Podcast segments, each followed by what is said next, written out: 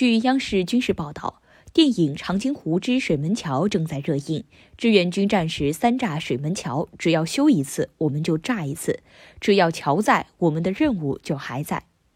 你知道吗？电影的原型，第一次炸水门桥的志愿军英雄郭荣熙，现在还健在，今年已经九十八岁。第一次炸桥是他拉响炸药包。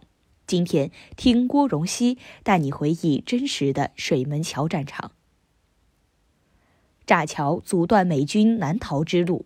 一九五零年十一月六号，抗美援朝第二次战役打响，志愿军与敌军苦战数日。十一月二十九号，美军第十军开始竭力往后收缩，企图南逃。而水门桥是美军从长津湖撤往后方经南港的必经之路。一旦炸毁了水门桥，美军一千多辆装备车辆将被堵截于此。时任中国人民志愿军第二十军第六十师作战科参谋的郭荣熙接到了这个艰巨的任务：炸掉水门桥，绝不能让美军逃跑。郭荣熙是个爆破能手，解放战争中，他曾多次带领爆破班荣立战功，个人荣立一等功一次，二等功一次，被授予华东野战军二级人民英雄奖章。郭荣熙说：“哪怕再艰苦，哪怕牺牲，我也不怕，保证完成任务。”三炸水门桥，一个排的战士全牺牲了。这次炸桥，郭荣熙带领一个排的战士。捆扎好三大包二三十斤的炸药，在夜色的掩护下向水门桥方向出发。战士们顺着公路穿插过去，一路上随时随地可能碰到敌人。当时气温零下四十度左右，战士们的双手被冻得乌黑。到达水门桥后，郭荣熙观察地形，凭借自己的爆破经验，选择将炸药安装在桥头与公路结合处。据他回忆，装好炸药后，他命令战士们后撤，自己拉响了发火管。还有三十秒钟就要爆炸，这时一个意外发生了。因为饥寒难忍，郭荣熙撤退迟了几步，一声巨响，大桥被炸毁，而他也被一个飞物击中，左小腿腓骨折断，脚被扭转了一百八十度。水门桥被炸断之后，很快就被拥有现代化装备的美军工兵修好了。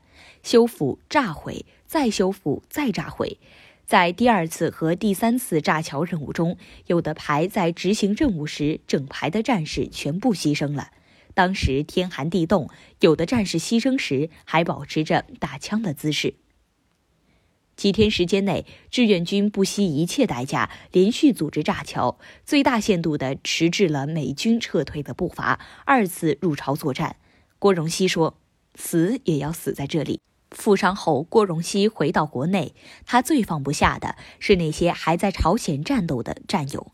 考虑到他的伤病，部队领导不让他再去朝鲜。